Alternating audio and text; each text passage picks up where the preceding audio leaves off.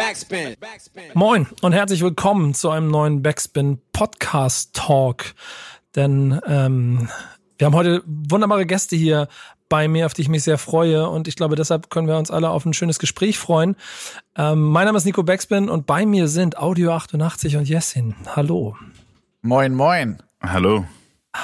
Wir sind in einer Videokonferenz zusammengeschaltet und ehrlicherweise, keine Sorge, ich will jetzt nicht das große Fass aufmachen. Es ist trotzdem ein bisschen äh, äh, verrückt, wie sich die Zeiten so entwickelt haben, wenn man überlegt, was wir gemeinsam alles vorgehabt haben und wie die Zeiten uns mhm. alles zerschossen haben, ne? oder? Ja. Ähm, se seid ihr trotzdem gut drauf? Habt ihr Bock heute oder wie ist die Gesamtstimmung? Ich freue mich die ganze Woche nur auf dieses Gespräch. Ja, ich habe auch wirklich, äh, muss sagen, dass äh, große Erwartungen natürlich auch, wie immer. Mhm. Mhm. Aber ähm, ich glaube, das wird das äh, beste und wichtigste Gespräch, was wir diese wir Woche auf jeden Fall, haben. Ja, wir hatten auf jeden Fall schon viel Sparring. Also wir, wir müssten warm sein. Sehr gut. Ihr, ihr, euch ist auch klar, ich mache ja keine Interviews mehr oder ganz, ganz selten. Ne? Ich mache ja nur noch ganz ausgewählt, wo, wo ich das Gefühl habe, dass es sich auch lohnt. Deswegen will ich heute auch Futter kriegen. Ähm, ihr, ihr habt ja auch ein Album gemacht, von dem ich ehrlicherweise sagen muss, und das ist, weißt du, wisst ihr, das ist ein Problem wenn du, äh, ich brauche ja ne, die Kritik von außen, journalistische Distanz und wir müssen, wir müssen mehr. Und dann sitze ich hier und höre ein Album und denke mir, scheiße, nochmal, ist das gut. Ähm, Danke, Mann. Sehr schön. Das, das wird das Ganze hier schwierig machen. Ich kann jedem da draußen jetzt schon gleich sagen, ja, tut mir leid, ich bin jetzt hier auf jeden Fall im Modus und denke mir, bei so vielen Lines, das ist so gut getroffen, der, der Sound ist gut, da werden wir heute drüber sprechen. Aber wie ist insgesamt so die Feedback-Rolle? Weil ich glaube schon, ihr gehört zu den Menschen, die, wenn ihr in Gespräche führt, ihr eigentlich immer auf Menschen trefft, die auch eure Mucke cool finden, oder? Mm, fast immer eigentlich. Also, oder sagen wir so, wenn je größer das Medium, desto wahrscheinlicher ist es, dass irgendein Redakteur uns sehr mag und deswegen mit uns sprechen möchte. So. Also, so würde ich es jetzt mal beschreiben. Aber ja. wir haben in Interviews selten richtigen Gegenwind, muss man auch sagen. Vielleicht, weil die Leute sich aber auch nicht trauen. Habe ich, hab ich die vergangene Woche anders in Erinnerung, aber okay. Boah, kannst du, kannst du in, Insights Nein. liegen? Nee, auf gar keinen Fall. Nein, oh. alles, alles super. Alles okay. super. Gab's dritte Halbzeit irgendwo? Musstet ihr irgendwas klären? Wurden, Nein, auf gar keinen Fall. Nee, auf gar keinen Fall. Ich glaube, das brenzligste war schon Machiavelli und das war ja ein sehr konstruktives Gespräch. Ja, das ist, das ist bestimmt auch, also ich, wie ist denn das für euch so, dass es generell in der Vielfalt natürlich jetzt auch immer neue und andere Formate gibt und offensichtlich ja auch, wie du schon sagst, je größer das Medium wird, auch immer mehr Leute kommen, die im Zweifel auch kennen und wissen, was, was, was ihr da macht. Ähm, macht das die Gespräche besser und einfacher? Also so richtig also wir haben, als wir das letzte Mal Promophase hatten, muss man ganz ehrlich sagen, haben wir wirklich auch viele Müllgespräche geführt. Also wo man danach wirklich dachte, der hat sich nicht, der oder die hat sich nicht vorbereitet. Äh, das ist ein Pflichttermin ähm, oder äh, weiß ich nicht, ob es dann teilweise auch Ehrfurcht war oder so, dass dann das Gespräch einfach nicht gut wurde. Das finde ich gab es jetzt eigentlich nicht, dass das so komplett Ausfälle waren. Und ich denke mal, dass das auch dann ein bisschen damit zusammenhängt dass zum einen ein paar sich wirklich lange gehalten haben und zum anderen vielleicht auch RedakteurInnen äh, jetzt selber gestalten können. Also indem sie halt ihren eigenen Podcast machen oder ihre, ihr eigenes Format aufziehen. So, ich glaube, also so insgesamt ist auf jeden Fall die Recherche besser gewesen. Ja, das stimmt. Und ich glaube auch, ich glaube, so diese Distanz über Zoom äh, fällt, fällt Journalisten und Journalistinnen auf jeden Fall gut in die Hände. Also ich glaube, manche, manche Fragen würden in einem Gespräch, wo man zu dritt an einem Tisch sitzt, nicht so formuliert werden, wie aus dem äh, eigenen Wohnzimmer herausgeschossen. Ja, ja. man muss ja auch sagen, dass äh, zwei äh Künstler, die im Doppelpack vor Zynismus strotzend sich in dein, äh, sich, sich dir als äh, äh, Fragensteller quasi gegenüberstehen, äh, wo du dir quasi bewusst sein kannst, dass du an irgendeiner falschen Stelle direkt ausgehebelt werden könntest, ist natürlich noch eine andere Dynamik. So. Ist klar, aber wir bitten ja nicht drum. also, das also, ja, also ist jetzt nicht Leute, so, als würden Moment. wir. Also bei dir ist natürlich Ausnahme, aber wir wissen auch, da müssen wir nicht so viel schleimen und so. Du magst uns schon. Nein, aber ansonsten ist ja jetzt nicht so, dass wir sagen, können, können wir bitte, bitte da hinkommen. Also ist ja auch nicht so. Von daher, ähm, den, den Masochismus, den bringen ja die Leute selber mit. Ist natürlich dann aber auch die Frage, wie man den Karrierehebel an der Stelle ansetzt. Ne? Macht man mit, macht man die große Hafenrundfahrt, macht man alles, was man kriegen kann, um möglichst viel Reichweite zu kriegen, oder ist man konsequent und bleibt halt da und ist sich bewusst, wo man eventuell auch hingehört? Also bei dem Album fanden wir es angemessen, also jetzt nicht, wir haben auch Sachen abgelehnt, äh, teilweise aus Prinzip oder teilweise, weil da Themenvorschläge gemacht wurden, die gar nichts mit dem Album zu tun haben und auch jetzt sonst niemanden irgendwie bereichern. Äh, aber sonst ist das Album schon, also wir, wir sprechen ja über Dinge, über die man auch sprechen sollte. So, und ähm, dann da jetzt Gesprächen auszuweichen, haben wir auch nicht gesehen. Jetzt ist es ja, wenn man euch lange zugehört hat, und das ist dann ja auch vielleicht auch so ein Punkt, die Frage, wo man, wo man dann einsteigt, wenn man sich mit euch beschäftigt. Ähm, der Weg ja schon recht lange davon äh, gepflastert, dass ihr ähm, mit zwei lauten Mittelfingern durch die Gegend lauft, dass ihr Finger in die Wunde legt, dass ihr Leute anschreit, dass ihr äh, verbal die Leute übers Knie legt. Die erste Frage oder das, was ich im Ganzen mir im Prinzip so vor Augen geführt habe, wenn man jetzt in so ein neues gemeinsames Projekt rangeht, ist es irgendwann, ist man dem selber überdrüssig? Also vor Beginn der Produktion? Nö. Nee, also, überdrüssig nicht. Also ich musste wieder ein bisschen reinkommen, muss ich gestehen. Ähm, ja? Ja, einfach weil ich äh, in einem ganz anderen Modus ja war vorher, als ich mein Album gemacht habe und dann auch eine Weile gar nicht wirklich viel Musik gemacht habe oder viel geschrieben habe. Und dann, als wir äh, so wieder voll ins Album gegangen sind, also wir haben ja parallel auch immer was gemacht, aber als wir dann voll reingegangen sind, musste ich erstmal wieder so ein bisschen in den Modus kommen. Ähm, aber ging relativ flott. also es war jetzt nicht, es ist nicht so, dass ich mich zu irgendwas zwingen musste oder so. Es war einfach nur äh, ein anderer Schreibstil wieder oder auch eine andere, eine andere Sicht auf Dinge, auch Dinge wieder anders auszudrücken. Äh, ja, wenn man, wenn man ein bisschen rückblickt dann, äh, und vor allen Dingen dann auch ein bisschen in den Alltag guckt, dann kann ich mir schon vorstellen, dass äh, der, der, der, dieser menschengewordene Hass, den du in dir trägst, Audio, der quasi dann in, in den gemeinsamen Schreibsessions wahrscheinlich dazu führt, dass er auch übertragen wird. Aber du hast es schon angesprochen, die Solo, Solo-Projekte sind natürlich da noch ein Unterschied. Ähm, könnt ihr mal beschreiben, wie ihr gegenseitig Solo-Pfade beobachtet habt? In den letzten, also jetzt zwischen zwischen, also in den letzten fünf Jahren quasi? Glaube ich, also ist glaube ich schwer, das, also da zum einen so eine so eine Beobachterperspektive halt wirklich einzunehmen, da wir halt beide jeweils an den, an den jeweiligen Solo-Projekten halt auch sehr nah dran waren. Also so bei Sternzeichen Hass hat halt Jessin, war dort ausführender Produzent, der hat halt jeden, jeden Part von mir auch aufgenommen und hat die Spuren ready gemacht. Wir haben das zusammen auf unserem gemeinsamen Label veröffentlicht und wir kriegen halt auch gleichzeitig die Zahlen zugeschickt und so. Und bei Jessens Album war ich da ebenfalls in die, äh, jetzt nicht in die Produktion involviert, aber halt zumindest auch in die Labelarbeit und man und ich war halt mit auf beiden Touren und so. Das heißt, es äh, fehlt so ein bisschen die Distanz, um zu sagen, ah, okay, krass, was da so in, de, in der Zeit passiert ist, in der wir uns nicht gesehen haben oder so, weil es halt einfach nicht so ist, sondern wir immer gemeinsam auch an diesen Projekten gearbeitet haben. Äh, aber so das letzte war ja Jessens Soloalbum und da kann ich halt auch nur einfach voller Stolz drauf gucken. Also so sowohl als Freund, als auch als Partner, als auch als äh, Labelinhaber. Geht mir umgekehrt genauso. Also als wir Sternzeichen Hass gemacht haben, ich habe die meisten Sachen tatsächlich, also glaube bis auf zwei Songs oder so, hat, kannte ich die Sachen auch erst, als wir die dann aufgenommen haben. Mhm. Ähm, hab da viele Parts einfach das erste Mal gehört, als die, als der Aufnahmeknopf schon geleuchtet hat.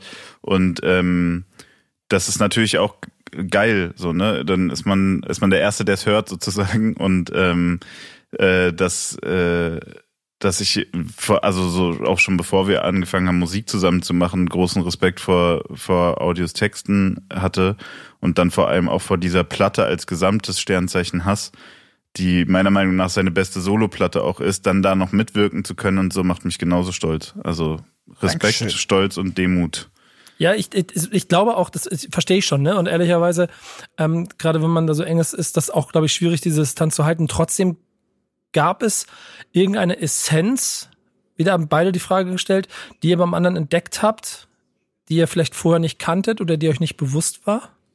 Ja, also ich glaube, der Unterschied ist da halt schon noch, dass bei Yesin dann Y halt so das erste Soloalbum war und mein Katalog ist ja schon recht umfangreich so. Ähm, und ich glaube, Ja, da sind, da sind einfach ganz, ganz viel, oder die meisten Songs auf Jessens Album wären ja so in der Form als gemeinsame Songs nicht, nicht entstanden. Also sei es irgendwie die, die Musikalität oder die Beats oder die Themen, was aber einfach gar nichts damit zu tun hat, dass ich, dass ich das nicht mögen würde oder so, sondern dass das einfach nicht das ist, wo wir uns treffen, sondern das ist halt einfach ganz klar, äh, Jessen. Und das ist was, was sich vor allem mit dem Album also viel stärker, also mir auf jeden Fall irgendwie gezeigt hat, ähm, welche Beats würde Jessen nehmen, wenn ich nicht auch noch mit drauf müsste, zum Beispiel.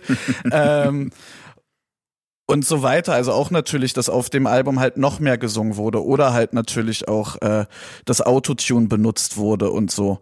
Ähm, das sind, das sind Sachen, die, die wahrscheinlich so er vielleicht, wenn wir zu der Zeit, wenn wir zu der Zeit das gemeinsame Album fokussiert hätten und er nicht sein Soloalbum und Lust gehabt hätte auf Autotune, weiß ich nicht, ob es überhaupt zu dem Versuch gekommen wäre, zum Beispiel. Ja, und umgekehrt ist es auf jeden Fall, also bei Sternzeichen Hass, also sein Repertoire ist ja groß und ich kannte es äh, vorher auch alles. Ähm, und wir haben ja auch vorher, ich habe auch schon Songs mit ihm aufgenommen, Solo-Songs und so Sachen. Ähm, aber Sternzeichen Hass war dann nochmal so richtig herausragend, meiner Meinung nach, weil das Songwriting so exzellent wurde dann. Und ähm, also vorher war das, waren das ja auch Songs, aber es waren keine, oder was heißt, es waren nicht keine, aber es, der Fokus lag nicht so sehr darauf, eine, eine Dramaturgie in bestimmte Stücke reinzulegen oder eine, eine gewisse Ordnung auch zu schaffen, die es dann auch mhm. für den Hörer leichter macht zu folgen. Ähm, das kombiniert dann mit dieser mit dieser rohen Produktion, äh, die die irgendwie nicht so hart ist wie unsere Sachen, aber trotzdem in in ihrer simpel, simplen und ja rohen Art dann irgendwie auch hart ist ähm, das war irgendwie, ich fand, das war der, das perfekte Match so. Und das äh, für mich war das auf jeden Fall, als die Platte dann stand und wir die ganzen Songs zusammen hatten und so, habe ich gemerkt, so krass, ich habe richtig Ohrwürmer von von von Dingern davon und so, ne? Oder so Zeilen, die man nicht mehr aus dem Kopf bekommt, die aber auch durch die Betonung, durch den Flow und alles so hängen geblieben sind. Damit will ich nicht das vorher schlecht machen, ne? Das war, du, du, Mach ruhig, ja, ich, ich finde es auch furchtbar. Nein, aber es war auf jeden Fall, es war so krass, also nachdem das Album rauskam, Sternzeichen Hass, und dann mein Album rauskam, war das bei mir schon so, ich bin richtig krass gespannt, was passiert, wenn wir mhm. jetzt wieder aufeinandertreffen. Einfach weil ja. beide, beide eine krasse Entwicklung gemacht haben mit nur einem Release jeweils eigentlich so. Ähm, und das war, das war irgendwie, das hat auch so die Vorfreude aufs Album voll, voll gesteigert. Das, das nimmt so ein bisschen diese, diese Frage, die jetzt kommen könnte, ob der Wiedereinstieg dann als Gruppe irgendwie schwierig oder kompliziert war, so ein kleines bisschen äh, auseinander. Aber du hast so ein, äh, oder ich habe ehrlicherweise jetzt eine Doppelfrage, aber von der ersten weiß ich, dass sie nicht beantwortet wird, deswegen wollte ich sie beide zusammenstellen. Hast, ähm, hast, ihr habt aber insgesamt auf dem Album so viele schöne Zitate, mit denen man arbeiten kann, womit man sich quasi auch durch ein Gespräch führen kann. Ähm, an wer, wessen Abmahnung hat euch beinahe das Genick gebrochen? Frage eins. hast, hast du richtig vermutet, dass es darauf keine Antwort gibt. finde ich aber krass, finde ich aber krass, dass es dann auch, auch sowas gibt. Ähm, aber und das eigentliche, was es dann aber trotzdem ganz gut zusammenfasst, bestimmt auch mit viel Ironie, aber das fünfte Album ist das schwerste, kaum einer mehr da, der Beleidigung noch wert ist. Ähm, dabei kommt der Hass von Herzen. Geht wirklich nur darum, dass man inhaltlich, und das ist wieder beim Einstieg, quasi inhaltlich nicht mehr wusste, auf welche imaginären Feinde man jetzt schießen soll, oder ist schon Zusammenkommen und das Eingrooven, das Jessin vorhin beschrieben hat, auch ein Prozess, der erstmal dauert? Na, ist jetzt, also erstmal soll's soll's natürlich ein Witz, also so wie viel, wie viel Rap-Crews oder, oder wie viel Künstler insgesamt kennst du, wo du sagst, das fünfte Album ist das geilste, das ist das, worauf man gewartet hat. Also so, das ist, glaube ich, ja. relativ selten. Oft ist es das, oder meistens wahrscheinlich das erste. Wenn man da den Künstler kennengelernt hat, dann ist das zweite halt auch noch cool. Und dann geht's ja eigentlich immer bergab und die Band hat sich verkauft und das, das ist ja jetzt das Album. ja, da warte ich bei euch die ganze Ich warte immer darauf, wann ihr euch endlich verkauft. Damit ja, das, das soll, das ist der Versuch. Das ist der Versuch, sich sehr schlecht zu verkaufen. Ähm, Gescheitert. Nee, also, also das, das zum einen einfach. Wir haben halt auch schon vier Alben gemacht und sehr viel Songs. Also wir haben halt auch schon viele Themen abgehakt. Das ist zum einen natürlich wirklich die Angst davor, sich zu wiederholen oder zu stark zu wiederholen, ohne dem irgendwie was, was Neues hinzuzufügen. Ähm, Und andererseits aber auch tatsächlich so diese, diese Feind, also kaum einer mehr da, der die Beleidigung noch wert ist. Also so, das war schon so ein paar, paar Leute hat man einfach so oft beleidigt, dass man denkt, man muss es jetzt halt einfach nicht nochmal machen. Und bei ein paar Sachen hat sich halt auch einfach so verschoben, dass es inzwischen unfair wäre, wenn wir irgendwie dann nochmal nachtreten würden, weil sich das Gefälle in den letzten fünf Jahren dann ein bisschen verändert hat. Ja, und dann bin ich nämlich bei dir, Jessin, auch wieder ein schönes Zitat und über schlechtes Gewissen gleich, was man dann ja auch sofort, glaube ich, auch plakativ in die Fresse gekriegt hat. Ich würde euch gerne wieder dissen wie vor fünf Jahren, doch es wären dieselben Witze wie vor fünf Jahren. Da auch sind für mich zwei Fragen drin. Nämlich die eine ist doch, glaube ich, damit fangen wir mal an, habt ihr irgendwo das Gefühl gehabt, dass die Art und Weise, wie ihr eure Mucke macht und auch was ihr inhaltlich da macht, dass das eventuell auserzählt ist? Dass ihr da Gefahr lauft, dass ihr euch im Kreis dreht? Äh, nee, also dazu hätte sich dann vieles zum Guten wenden müssen, so, ne? Also jetzt gar nicht unbedingt auf Rap bezogen, sondern wirklich auf politische oder soziale Missstände. Ähm, und was Rap angeht, ich glaube, diese Battle-Schiene ist nie auserzählt wenn man gut genug darin ist. Ähm, aber es ist auf jeden Fall so, und das meine ich damit halt auch, so die, also das, was Kacke ist an, an Rap und gerade an deutschem Rap, das ist halt auch vor fünf Jahren, also das war vor fünf Jahren Kacke und ist jetzt genauso Kacke. So, da, äh, deswegen werden die Witze die gleichen. Und auch da nochmal hinzuzufügen, eigentlich so zur, zur Audioszeile, es ist halt auch so, dass viele Sachen, die jetzt rauskommen, man, warum willst du, also, weißt du, klar, ein paar Leute sind einfach wack, aber so, davon gibt es einfach erstens Tausende mittlerweile und die paar, wo sich wirklich noch lohnen würde, sich dran aufzureiben, da denkst du dir dann auch so, ja, wofür willst du die jetzt dissen? Dass die schlecht rappen, ist nicht der Fall. Dass die, dass es kacke produziert ist, ist nicht der Fall. Das Einzige, wofür du sie noch dissen kannst, ist der Inhalt und das machen wir ja. So. Ja. Und ich habe also als so diese diese Welle losging mit den äh, mit den Meros, Feros und so, als das so der Witz war, dass alle gleich heißen und alle gleich klingen und so, äh, bekam ich oder wir halt auch diverse Nachrichten mit so, Mann, wann kommt endlich Album von euch? Ihr müsst damit aufräumen. Und ganz ehrlich, das war schon der Punkt, wo ich da schon gar keine Lust mehr drauf hatte irgendwie. Ja. Nur, nur weil du jetzt willst, dass wir auf irgendwelche, irgendwelche Leute draufspringen, weil dir die Musik nicht gefällt, das ist einfach, dann mach das doch selber, Alter. Ja. ja da sehe ich aber auch genau ein, also von außen betrachtet so ein gewisses Problem für euch, denn ähm, die Leute erwarten ja schon von euch auf der einen Seite, dass ihr, wie du schon beschreibst, immer wieder den, den besagten Mittelfinger rausholt und ähm, vielleicht dann auch auf eine gewisse Art und Weise ihnen ihre Haltung bestätigt. Die Gefahr darin besteht ja aber, dass man sich in der Bubble, in der man sich bewegt, immer wieder den gleichen Leuten bestätigt, dass die da draußen Kacke sind. Aber wir waren, waren glaube ich, schon immer ganz gut da drin, äh, diese äh, Wunschvorstellung oder diese Erwartungen zu enttäuschen. Also so als wir normaler Samt rausgebracht haben, war das nach den Herrengedecken. Also damals war, da war sich auch die Deutschrap-Presse darüber einig, dass das unser Pop-Album ist. So, ja. wenn man jetzt noch mal fünf Jahre zurückblickt oder sechs Jahre, ähm, könnte man jetzt noch mal drüber streiten, ob das halt so, ob das überhaupt ein Pop-Album war. Aber an den damalig gemessenen Maßstäben waren diese Talky Talk Rumpelbeats für den durchschnittlichen Juice-Redakteur halt einfach unser Pop-Album. So, und das ist auch, das ist auch in Ordnung. So, und ein Jahr nach normaler Samt äh, das fanden dann auch viele, haben sich damals nach den Herrengedecken abgewandt, also was heißt viele abgewandt, ist ja auch Quatsch, aber es war so, ey, es geht nur um Rap, das ist langweilig, macht wieder soziale Sachen so. Dann haben wir nach normaler Samt, haben wir dann Halleluja gemacht.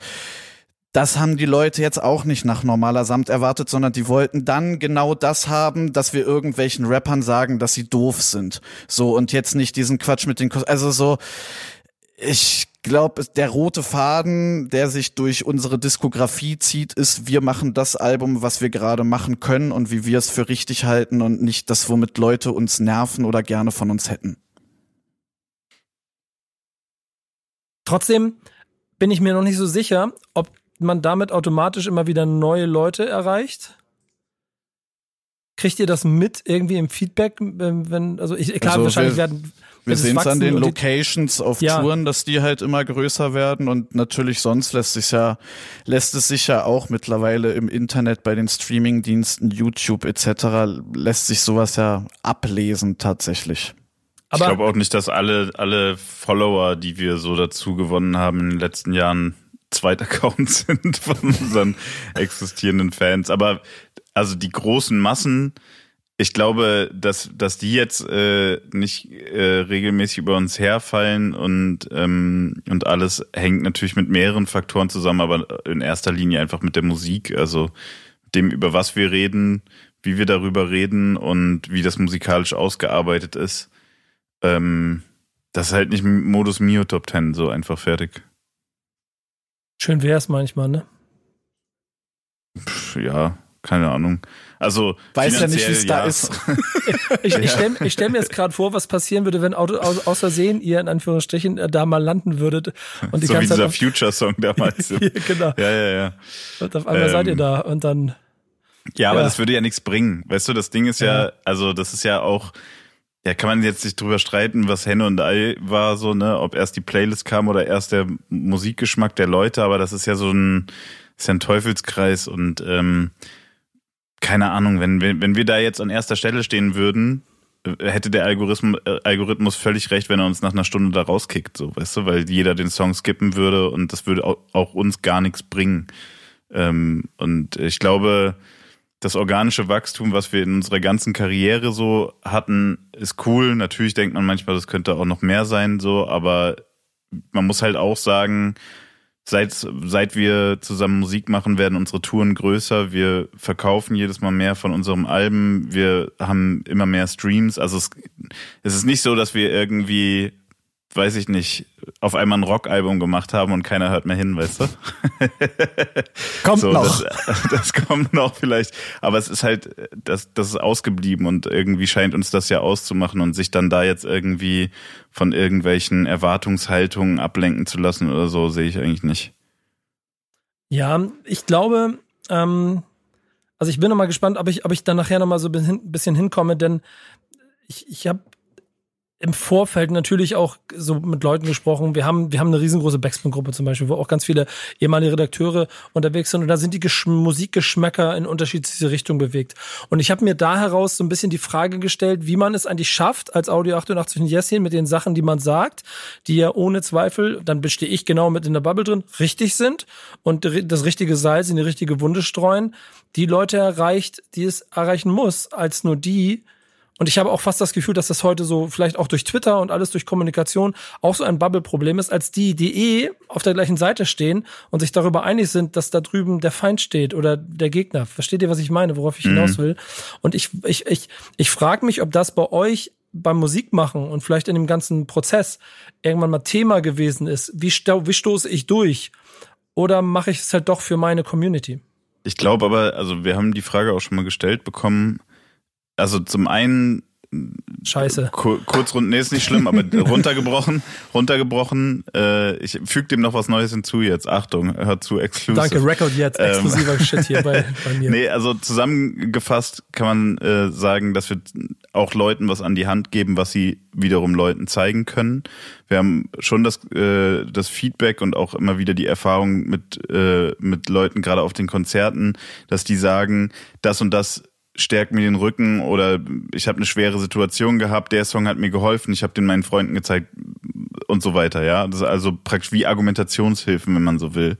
Ähm, das zum einen, aber ich glaube auch, dass diese Vorstellung davon, dass man sich so mit, mit einer politischen Haltung in der Musik so eine Reichweite schaffen kann, dass einen dann auch Leute hören aus dem anderen Lager, das ist absolut erfunden. Also ich glaube, was, was man schaffen kann, ist, wenn man an Mike Kantereit ist und sich in Nebensätzen politisch äußert und dann auf einmal so groß ist, dass einfach ein Querschnitt der Gesellschaft zuhört und dann macht man ein Album, in dem man ganz klar auf den Punkt kommt, dann werden garantiert auch Leute das hören, die anderer Meinung sind. Ob die das dann noch weiterhin cool finden und ob die sich dazu irgendwas überreden lassen, sei mal dahingestellt. Aber ich glaube, anders ist es nicht möglich. Wie willst du, wie willst du als politischer Künstler so eine Reichweite schaffen mit Leuten, die dich eigentlich nicht mögen, die deine Ideen scheiße finden? So, Wir, das, wir äh, müssten, wir nicht. müssten ja eigentlich, wir müssten ja eigentlich Rechtsrock machen, um die anderen zu erreichen. Genau.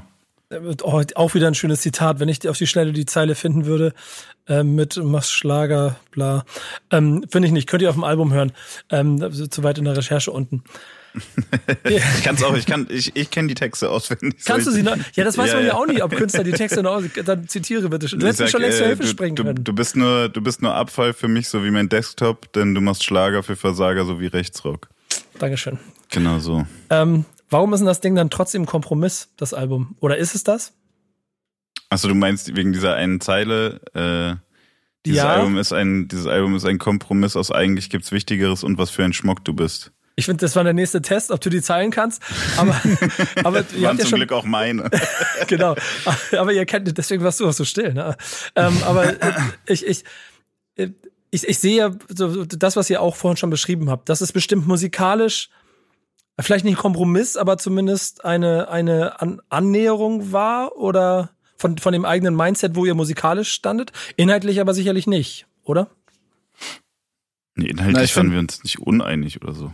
Nee, also ich finde auch, dass dieser Kompromiss, also der ist ja für mich auch so der inhaltliche, den Jessen beschreibt. Eigentlich gibt's Wichtigeres und das sind dann so die Songs wie Lauf und Wupp und was für ein Schmock du bist und das sind dann halt so die Songs wie Todi und kein Regen. Also so, ich glaube auch, dass das so kein, kein erzwungener Kompromiss ist, sondern vielleicht, vielleicht ist es eher die Waage.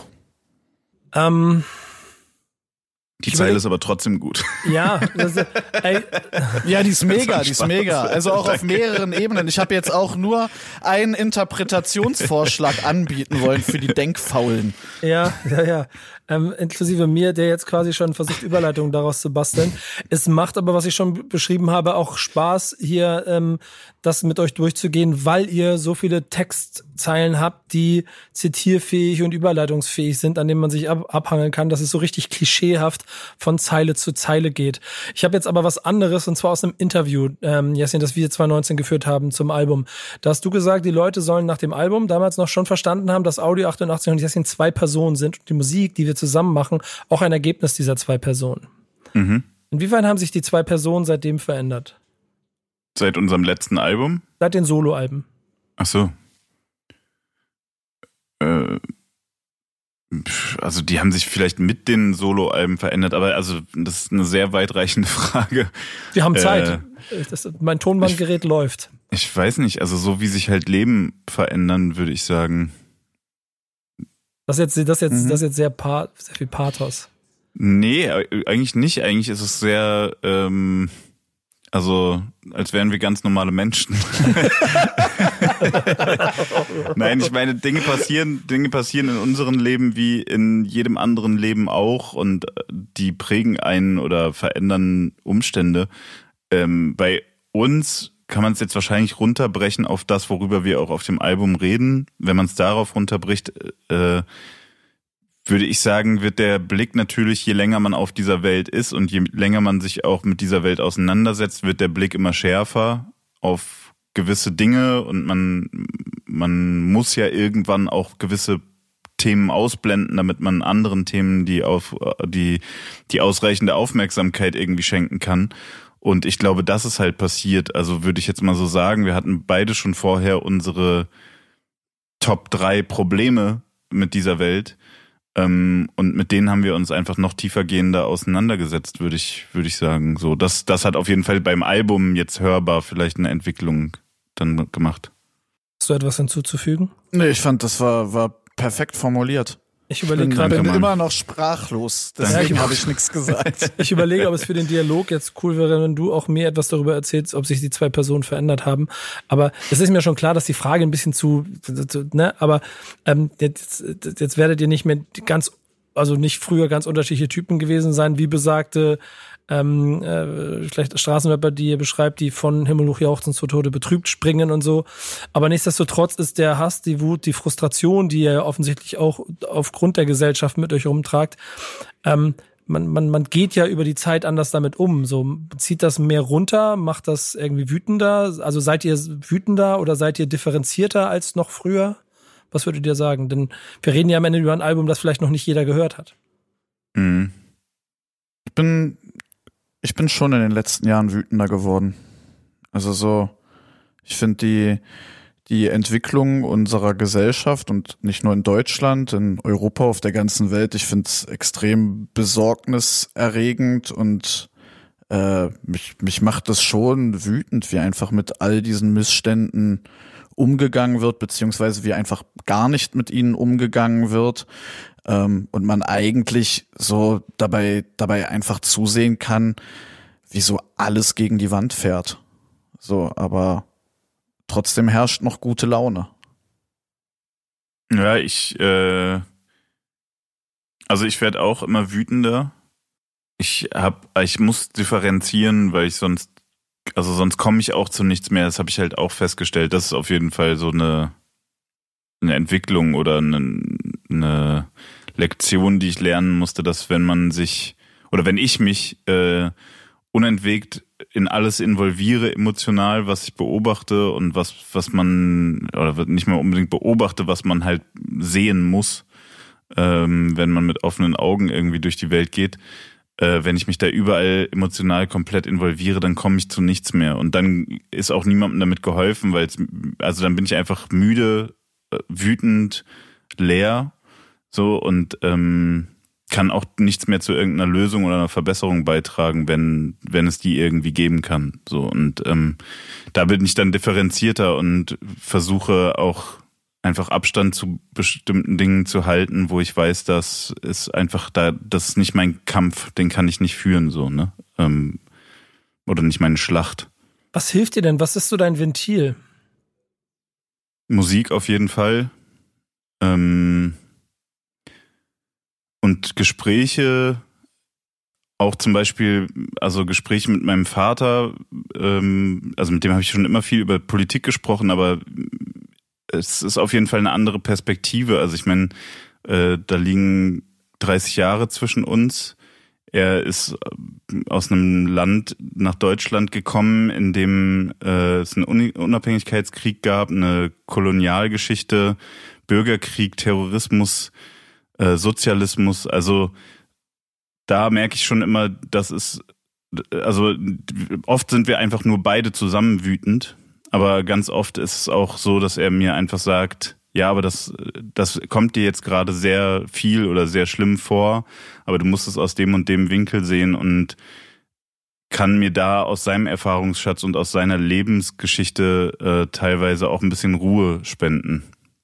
Das heißt nicht, dass die Ungerechtigkeit dadurch abnimmt, aber ich kann ein bisschen sortierter in mir damit umgehen. Ich sehe ganz oft bei Menschen, auch die ich so kennengelernt habe äh, über die Jahre, die auch eine Verzweiflung der Ungerechtigkeit gegenüber der Welt haben, ähm, die daran so ein bisschen auch kaputt gehen können, aufgrund der Hilflosigkeit, dass man vielleicht, also der Mittel, die man hat, um Dinge zu verändern. Ähm, äh, oder ist bei dir Twitter eine Therapie? Nee, das, der Account ist tot nach der Promophase. aber, aber das ist auch eigentlich wie gemacht dafür, oder? Ja, eigentlich schon. Also zum einen, ich hab's, ich hab's, ich habe ja diesen Account schon lange. Ich habe ihn jetzt eigentlich auch gar nicht wegen der Promophase aktiviert, sondern um Friedrich Merz zu verhindern. Aber es ist tatsächlich. Herzlichen Glückwunsch. Dankeschön, Dankeschön. Ja, auch von mir, auch danke. Danke. Ja. Also jetzt bei mir auch ganz persönlich als Yesin Taibi, danke. gerne, gerne.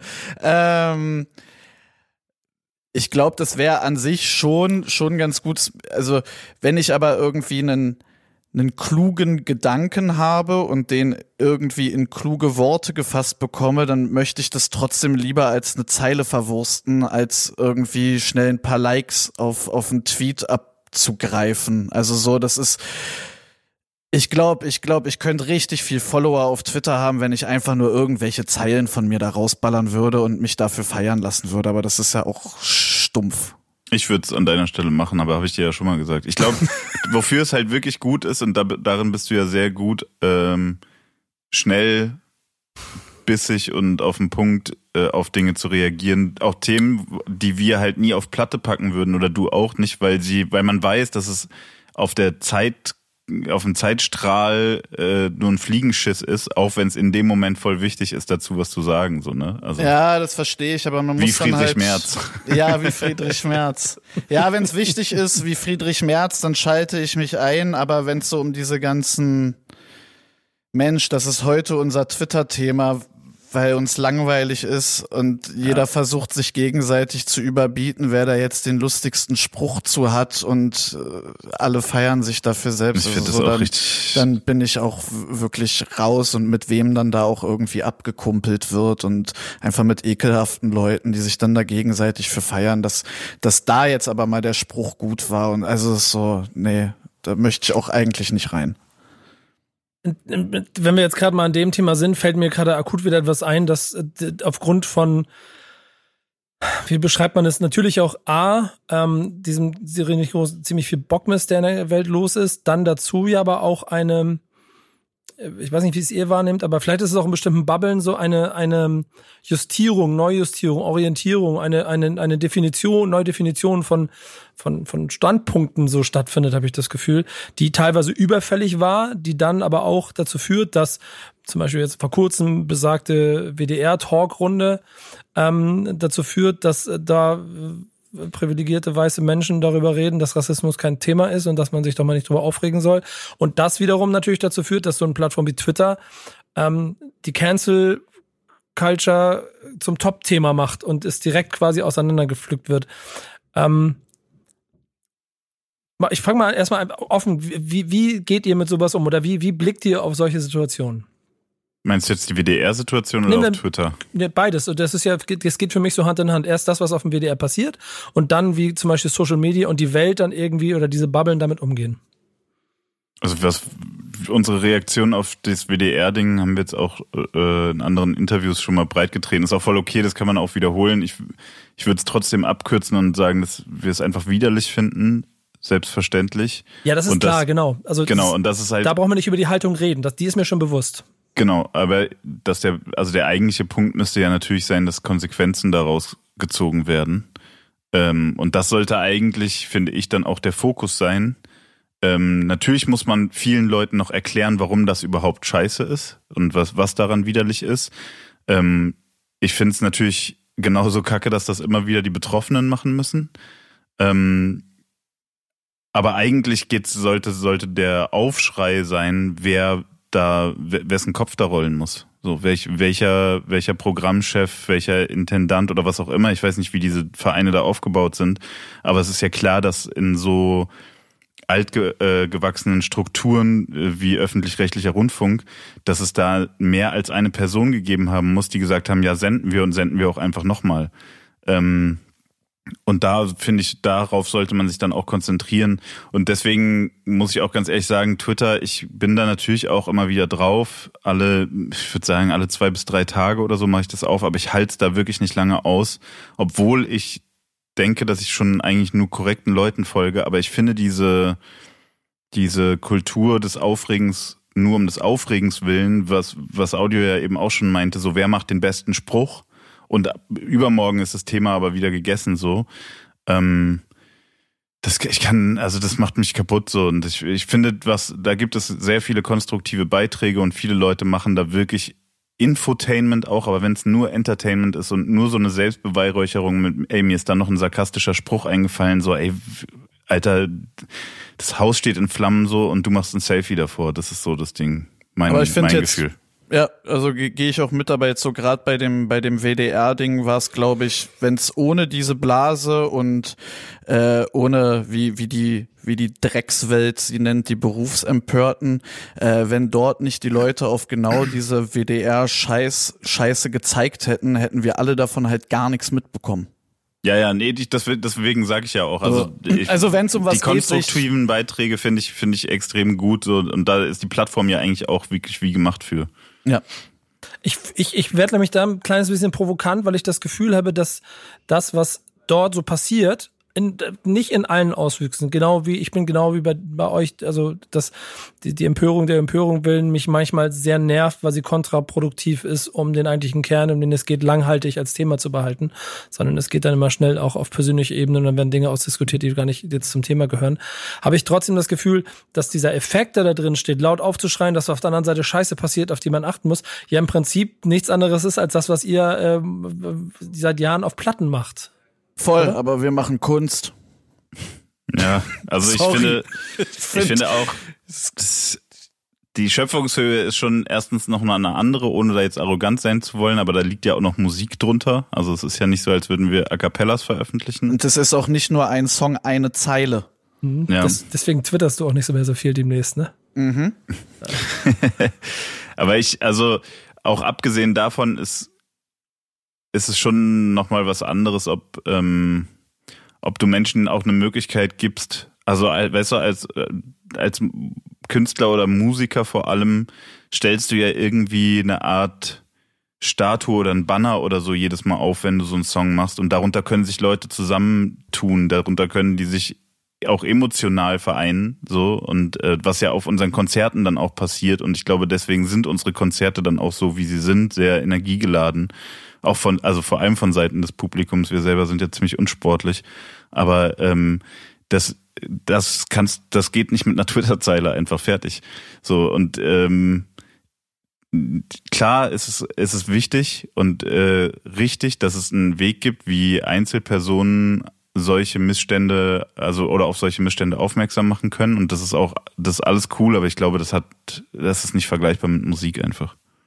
Ähm, wenn wir das neue Album gucken, würdet ihr sagen, dass auf einer Skala das Pendel, ist das dann noch ein Pendel, sich, ähm, was euer Musik oder den gesamten Output ähm, betrifft, ähm, sich ein bisschen mehr von zynisch, battleartig, alles zerficken, was nicht bei drei auf dem Baum ist, ein bisschen mehr zu Gesellschaftskritik mit wirklich persönlichen Inhalten ohne Pointe ähm, auszudrücken, was ich ähm, bei dir Yassin auf dem Soloalbum so auch schon so wahrgenommen habe und ich das Gefühl habe, dass es sich jetzt hier wiederholt. Ist das so? Ja. Oh, ich, ja, oh, ich, ja. bin, ich bin ein Idiot, ich stelle die ganze Zeit geschlossene Fragen. und ey, ganz ehrlich, ihr gehört zu den Kandidaten, für alle, die da draußen, wenn ihr irgendwann in eurem Leben mal ein Interview mit Audi 88, 88 Jessin macht, ähm, erste Regel, offene Fragen stellen. Keine geschlossenen Fragen. Du kannst ja immer sitzt, einfach so ein Wie kam der Kontakt zustande hinterher schieben. Ja, genau. Aber äh, ganz ehrlich, es ist ich, ich, ich, ich, ich jedes Mal bei euch, und es gibt noch so ein, zwei andere Kandidaten, die auch noch zu einem erweiterten Freundes- und Bekanntenkreis gehören, weiß man ganz genau, man man muss die Frage richtig formulieren, sonst steht hier der Bus und fährt ihr vor die Fresse. Ähm, Wie war die Frage nochmal? Ich versuche sie offen zu beantworten. Dass wir nicht mehr sarkastisch sind, sondern so zynische ähm, Nee, ja, also nicht mehr so zynisch bisschen, sind und genau mehr bisschen persönliche, biografischer, persönlicher ja, ja. und, und, ohne so, ähm, Pointe. Ähm, Dankeschön, Dankeschön, Dankeschön. Ja, und jetzt stimmt. Mit einem wie kam es dazu? Wie kam, wie kam der, wie kam der Kontakt kam zustande Kontakt zu diesen zustande? Themen? ähm, so jetzt aber hier beide bitte. Gleichzeitig reden jetzt. Ja, genau. Nacheinander. ähm, das ist zum einen eine, also zum einen da ist schon viel viel Jessens Album tatsächlich gewesen, einfach auch äh, zu zeigen, dass das dass das cool geht, äh, dass das unpeinlich geht, persönliche Songs zu schreiben. Also es ist natürlich Danke. jetzt nicht Jessen der erste, der das gemacht hat oder so, das das, das war seine Idee. Es war, war eigentlich war es meine Idee, er hat sehr gut umgesetzt. Ich habe gesagt, mach mal, mach mal persönlich. mach mal diese, mach mal so. Geh, geh mal auf dich selber diesmal. ähm, Zeig mal was von dir, genau. Nein, also so das, das war das auf, also das zum einen ganz klar. Und zum anderen aber auch, also so wie sich in den letzten, seit unserem letzten gemeinsamen Album die Gesellschaft entwickelt hat, ist es auch einfach immer schwierig oder oh, ich habe auch nicht mehr jedes Mal Lust, über alles einen doofen Spruch zu machen und mich drüber zu stellen und zu denken, ey, wenn ich da jetzt aber sarkastisch was drüber sage, dann habe ich meinen Job getan, weil das ist halt einfach nicht so. Und ich finde, die Zeiten sind, sind so bitter geworden, dass man es auch, also ich schon das Gefühl habe oder wir das Gefühl haben, dass es nötig ist, halt schon auch klarer Position zu beziehen und nicht nur irgendwie sich über die Dinge zu bestellen als so Beobachter, als würde man in diesem ganzen System nicht halt auch selber irgendwie stattfinden und den anderen Menschen zu sagen, ha, guckt mal, wie doof ihr seid, sondern eher, eher zu mahnen und zu sagen, ey, wenn wir so weitermachen, wir sind auf jeden Fall nicht nur du bist gefickt, wir alle sind gefickt. Ja. Ich möchte trotzdem jetzt noch ein, Statement von dir dazu haben. Nee, das ist ja eigentlich schon so, schon, das, stimmt schon. Und ich finde auch, dass, äh, also Cottbus war relativ, also der Song Cottbus ähm, ist ja Audios Solo-Song. Äh, der war relativ früh schon nicht fertig, aber der, der stand so weit, dass man wusste, was, was daraus wird. Und es stand sehr früh fest, dass der aufs Album muss. Und ähm, war ich großer Verfechter auch direkt von. Und für mich war das halt so die, die Messlatte, wie, mhm. was das Album so auf inhaltlicher, aber auch emotionaler Ebene leisten soll. Und ähm, ich finde, dass halt der, der Kontext jetzt auch noch viel wichtiger geworden ist. Also welche Personen sagen das da gerade eigentlich? Weil wenn du, wenn du mhm. dich halt wirklich drüber stellst, von oben die ganze Zeit drüber lachst und Witze machst, das kann super unterhaltsam sein und sagt auch natürlich ein Stück weit was über dich, aber du machst dich natürlich sehr äh, wenig angreifbar damit, ne? So, dann, dann bist mhm. du halt der Typ, der es nur ironisch gemeint hat. So, und wenn du aber jetzt wie dann mit dem Song Cottbus oder bei mir mit meinem Album, wenn du auch bisschen zeigst, woher dieser, diese Wut kommt, woher deine Position kommt, wie das gewachsen ist und warum du so felsenfest auch dort stehst, wo du stehst, so, dann wird es erstens viel glaubwürdiger und es wird auch angreifbarer, was es also für mich immer zu besserer Musik noch macht so und ähm, oder zu sagen wir emotional äh, wichtigerer Musik als jetzt einfach nur Unterhaltung zu liefern und ähm, so das ist mein persönlicher Geschmack. Ich habe immer gerne Musik gehört, die aggressiv war, aber wo du entweder zwischen den Zeilen oder mal mit so einem Song auf dem Album gehört hast, wie verletzlich die Person eigentlich ist.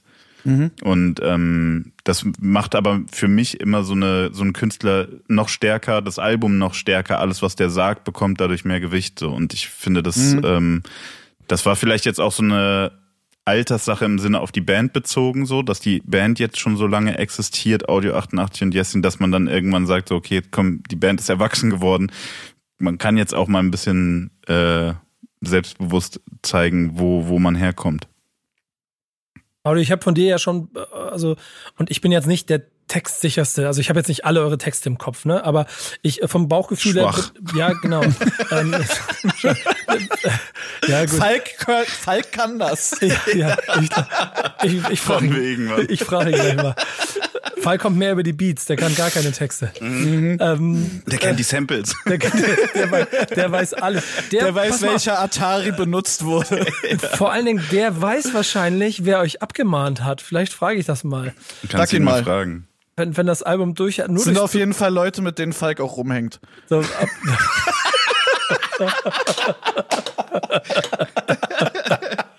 oh Gott. Traurig, aber wahr. Oh, das, oh, das ist noch schlimmer.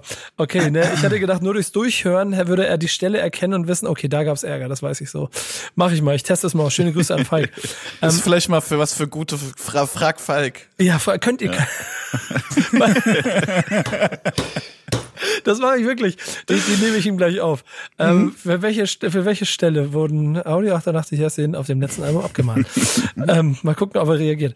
Ähm, zurück denn ähm, es hat dann ja doch auch ein bisschen so einen Kern. Denn ich habe von dir schon immer wieder diese Zeilen gehört, wo du quasi mal durch die Blumen hast ähm, blicken lassen, was einfach passiert ist in deinem Leben, warum ähm, im Zweifel dann auch das Sternzeichen Hass ist, warum du, äh, was, was da passiert, was in deinem Leben vorgefallen ist, dass du vielleicht so bist, wie du bist, wie man dich wahrnimmt.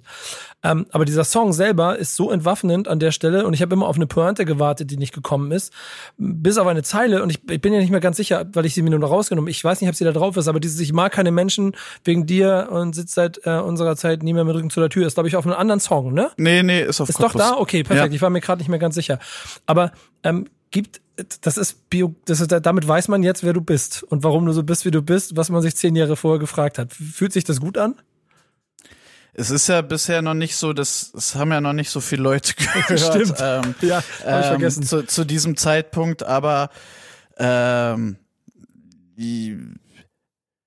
ich habe tatsächlich relativ lang auch mit mir gehadert, ob ich das veröffentlichen möchte oder nicht, weil ich auch nicht nicht mir nicht sicher war, ob ich überhaupt möchte, dass mir fremde Personen so viel über mich wissen und so viel über mich erfahren. Ähm, aber habe mich ja nun dafür entschieden, ähm, das Leuten Zum mit Glück. auf den Weg, das Leuten mit auf den Weg zu geben, in der Hoffnung, dass es vielleicht äh, anderen Leuten ja was was bringt oder einen Blick öffnet für solche, für solche Themen.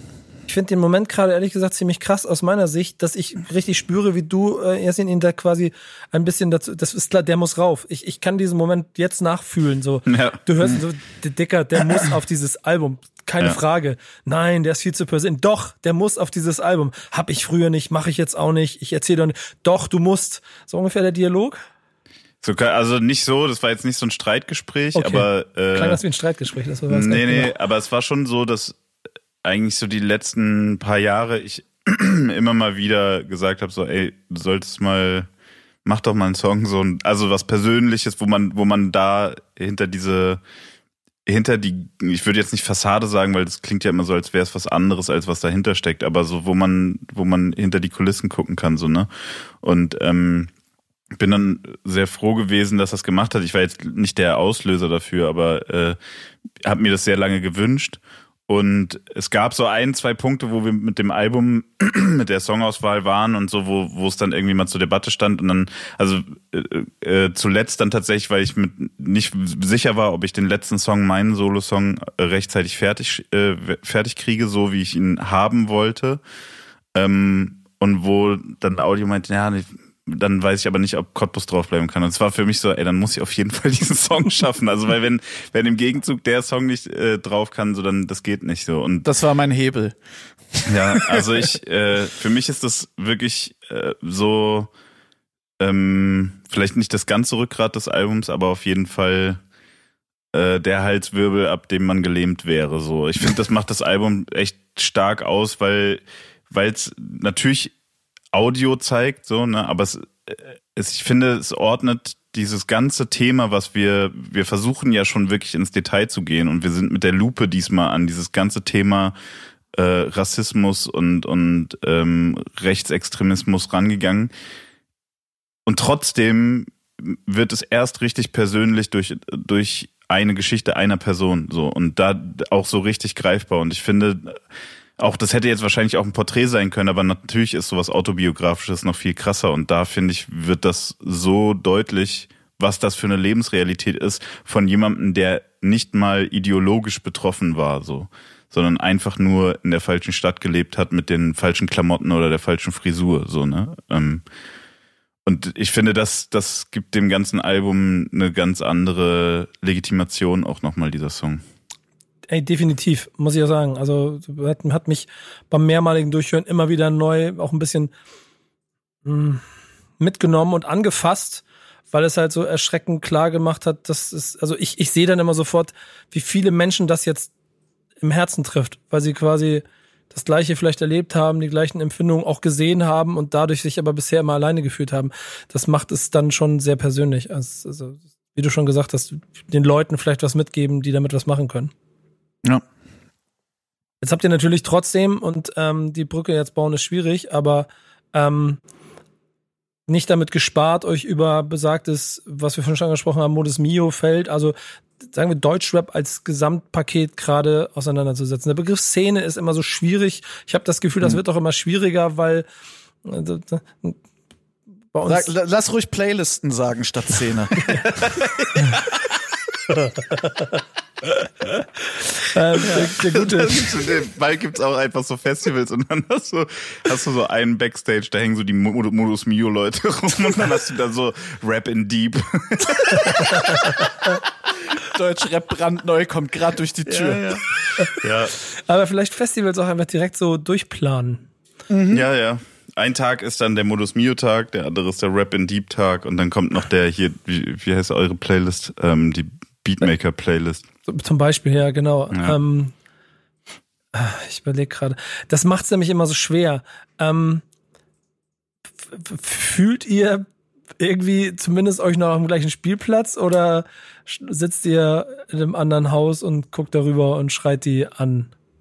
Ich glaube, das da waren wir schon immer ja, also man ist ja gezwungenermaßen auf demselben Spielplatz, also so über dieselben Streaming-Dienste, auch teilweise in denselben Playlists hört man dann unsere Musik. Wir spielen auch auf denselben Festivals und auch auf den großen Festivals, die jetzt nicht nur äh, das Underground Festival ist und so. Aber Berührungspunkte gibt's da ja jetzt trotzdem nicht großartig. Also da, ähm, da können ganz viele Playlisten friedlich nebeneinander koexistieren. Ja. Aber es so, aber ja ich finde das war, aber sorry, und ich finde aber auch, dass das schon immer so war. Also ich hatte, ich hatte jetzt in dieser, ich hatte ein Interview auch mit einem äh, noch recht jungen Autor, der, glaube ich, dachte, wir kommen aus den Anfang der 90er irgendwie aus wie, also so, das war ein bisschen merkwürdig.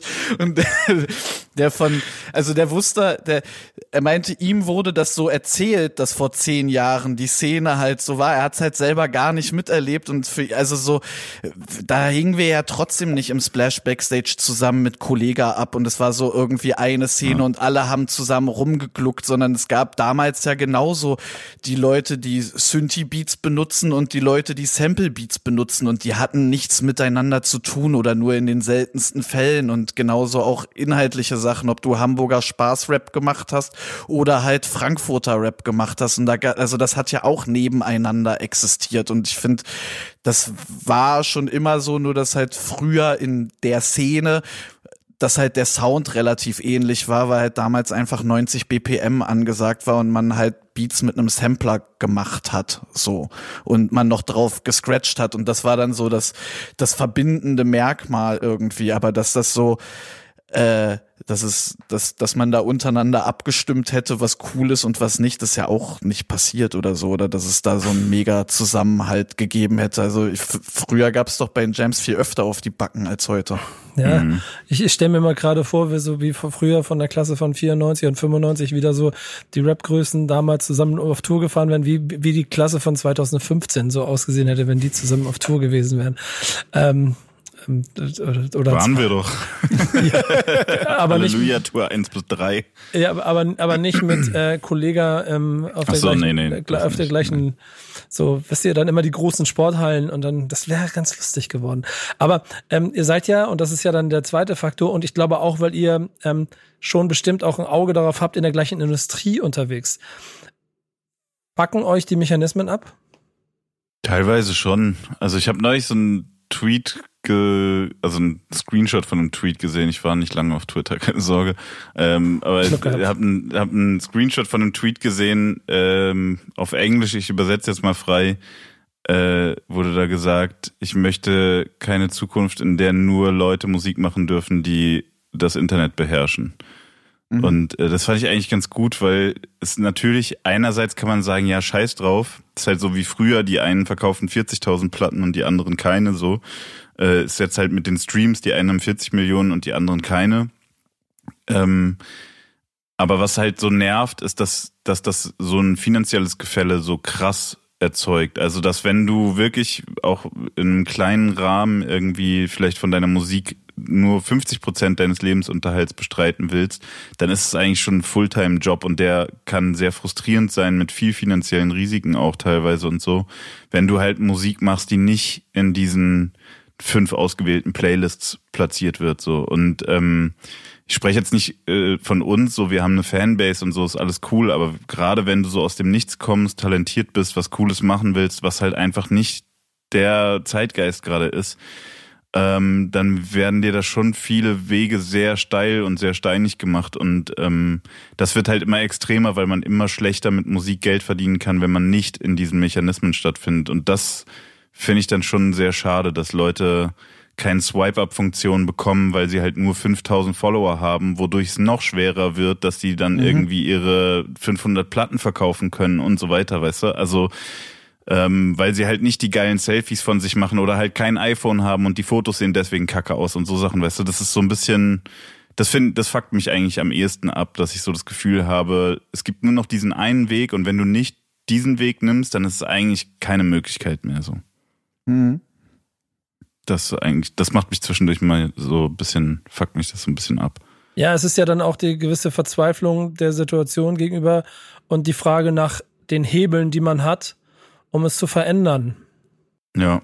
Seht ihr da, also, also ihr seid ja dann auch schon zwei, drei Schritte weiter, als es vielleicht verzweifelte junge Künstler sind, die jetzt alternative Musik machen wollen und am Start sind und kein Gehör kriegen. So, ähm, ihr seid euch ja sicherlich dieser dann in gewissen komfortablen Situationen bewusst, dass es schon eine Fanbase gibt, aber nehmt ihr für euch Hebel wahr oder, oder Möglichkeiten, dass man daran etwas ändern kann für euch und ich, ich nehme mal die Baummetapher, die Seite vom Baum, auf dem er sitzt, ihr sitzt? Also was wir eigentlich immer machen, wer uns irgendwie auf Social Media folgt, kriegt das mit. So wir supporten halt immer wieder Freunde, aber auch nicht Freunde, einfach Musik, die wir gut finden, teilen das. Das ist ja bei vielen Leuten passt das ja auch schon nicht ins Social Media Konzept, äh, wo man wie hast du es mal so schön ausgedrückt? Äh, du hast gesagt, die sind äh, sich zu fein für ihren eigenen Feed. so. ja. Also wo man das Gefühl hat, äh, ich poste einmal im Jahr was und wenn ich eine Story mache, dann gucke ich dabei eigentlich nicht mal richtig in die Kamera und die ist dann zwei Sekunden lang mäßig so. Ist ja alles cool und Ästhetik ist auch voll Geschmackssache, aber so wir sehen halt natürlich, ey, wir haben eine, wir haben eine Reichweite, da ist ein geiler Song, dann pushen wir das so. Also das ist momentan aus meiner Sicht die einzige Möglichkeit, die wir, die wir so richtig haben, vielleicht äh, anderen Leuten ja eine Starthilfe zu geben oder so. Ansonsten sehe ich jetzt nicht großartig Hebel. Also es ist halt ein, es ist halt ein Monopolgeschäft geworden. Aber man sieht ja also so, dass es äh, ja, also dass das ja auch der Mechanismus ist. Also wir kriegen ja auch sehr viele Nachrichten mit Bruder, kannst du bitte das teilen? Bruder, hier mein Trailer. Geht eigentlich nicht anders, ja. Ja. Allerdings meist die Bereitschaft, selber was zu teilen, naja, schwierig dann, ne? yep. yep. Ja. ja, ist schwierig. Erklärt aber auch so ein kleines bisschen, warum auf eurer Todesliste acht Milliarden Menschen stehen und nicht nur eine Handvoll AfD-Politiker. Hat mir in der ersten Sekunde ein Schmunzeln äh, äh, ins Gesicht gezaubert, in der zweiten Sekunde ist mir aufgefallen, dass ich auch mit draufstehe. Ähm, Wir aber auch übrigens. Ja, ja genau. Ja. Ähm, Hat dich das schockiert, dass du irgendwann stirbst, Nico? Ähm, War das eine neue Info? Nee. ähm, aber wenn du das fast aufmachst, ich, ich habe, glaube ich, noch ein größeres Problem mit der Tatsache, als ich mhm. es vielleicht haben sollte, weil es sowieso passiert. Das ist das so? Halt, ja, weil es, glaube ich, ein bisschen mehr daran liegt, dass ich gefühlt noch so viel vorhabe, dass ich möchte, dass die Zeit dafür reicht. Verstehst mhm. du, was ich meine? Ja. Ist, und, ich, und jetzt kommen wir, jetzt über 40, kommen natürlich auch irgendwann so an den Punkt, dass dann also wenn irgendwelche Rapper mit 40 sterben, war das früher weit weg. Jetzt denke ich mir, okay, wow. Mhm. Du stehst neben mir eigentlich so. Ähm, mhm. Insofern habe ich da noch nicht so den inneren Frieden mit diesem Thema, den man wahrscheinlich haben sollte, weil es unausweichlich ist. Mhm. Mhm. Sorry für den Exkurs. nee, gerne. Also, wenn es dich interessiert hat. Äh, ja, äh, tatsächlich. Äh, gerne. Ich, die Frage wäre jetzt natürlich, wie ihr das seht, aber das ist, äh, das, das gehört ja nicht hin. Wir reden über was anderes. Ähm, Jetzt wir ich reden über unser Album Todesliste. Locker. Ähm, es gibt einen wichtigen Punkt und jetzt muss ich schnell aufpassen, dass ich den wieder finde, damit ich da, damit ich dieses Gespräch mit rund abschließen kann. Wenn wir über die Welt reden, die ja nun zweifelsohne ein echtes Problem gerade hat und so aus den Fugen geraten ist, dass man hofft, dass sie sich irgendwann wieder einkriegt. Ähm, ertappt ihr euch dabei, dass ihr euch freut, wenn, keine Ahnung, Donald Trump nicht mehr Präsident ist, obwohl ihr die Konsequenz, in der Konsequenz wisst, dass das jetzt vielleicht gar nicht unbedingt das Problem löst? Ja, also jetzt bei Donald Trump im Speziellen natürlich, also bei mir war es jetzt nicht so, dass ich gedacht habe, yes, der ist endlich weg oder so. Ähm, Ach nicht? Nicht aus einem, nicht aus einem eigenen, nee, weil man ja wusste, wer wer der Nachfolger wird. Natürlich war es gut, dass er nicht nochmal gewählt wurde, aber wenn man dann, also ich folge so ein paar Accounts seit äh, seit äh, BLM so groß geworden ist, in der Zeit habe ich so versucht, meinen Feed mal so ein bisschen umzugestalten und folge so ein paar Accounts, wo dann ja irgendwelche Memes oder Tweets, irgendwelche äh, Videos aufgegriffen werden von Menschen, die halt dort leben.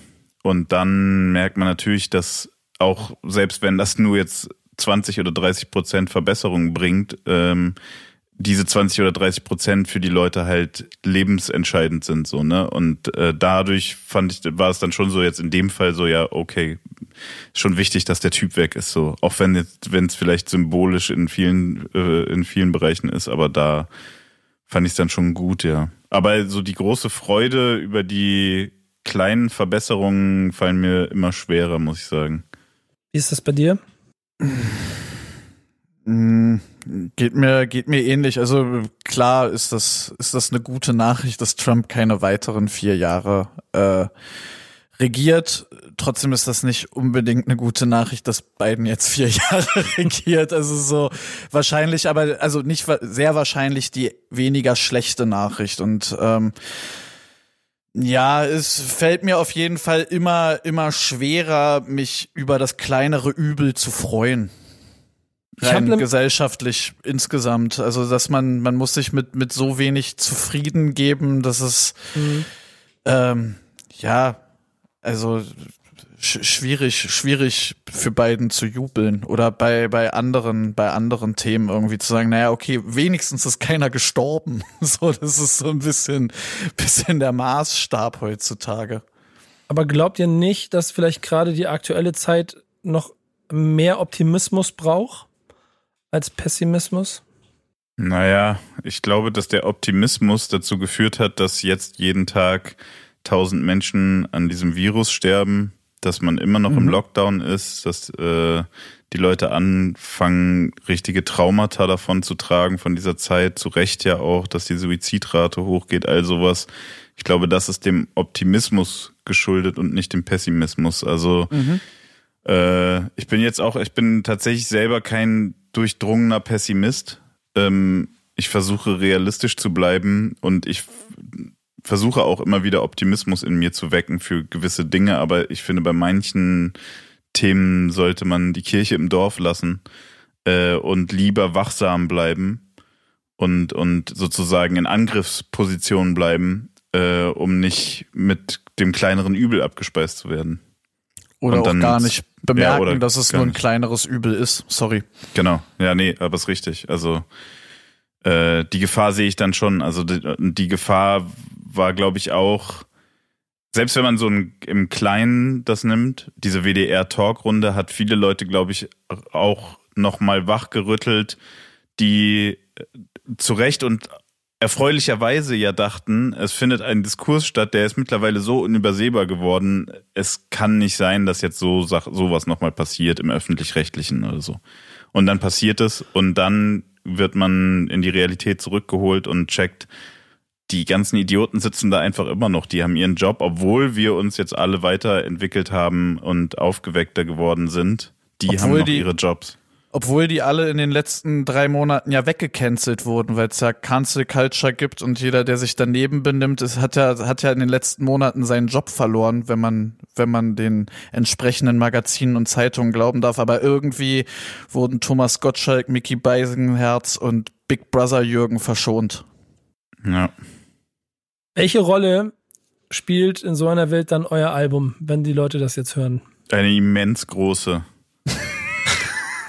Das war die Steilvorlage für äh, den Werbeblock und die Promo und die, die lebensverändernden. Findet es selber raus. Ähm, Lebens Moment, Moment, das, das ist, nee, das lass ich nicht gelten. Nee, musst, nee, ist ja auch du, Quatsch. Du musst, du Wisst ihr noch am Anfang, am Anfang von dem Gespräch hat Nico gesagt, wie gut dieses Album ist und wie beeindruckt er ist.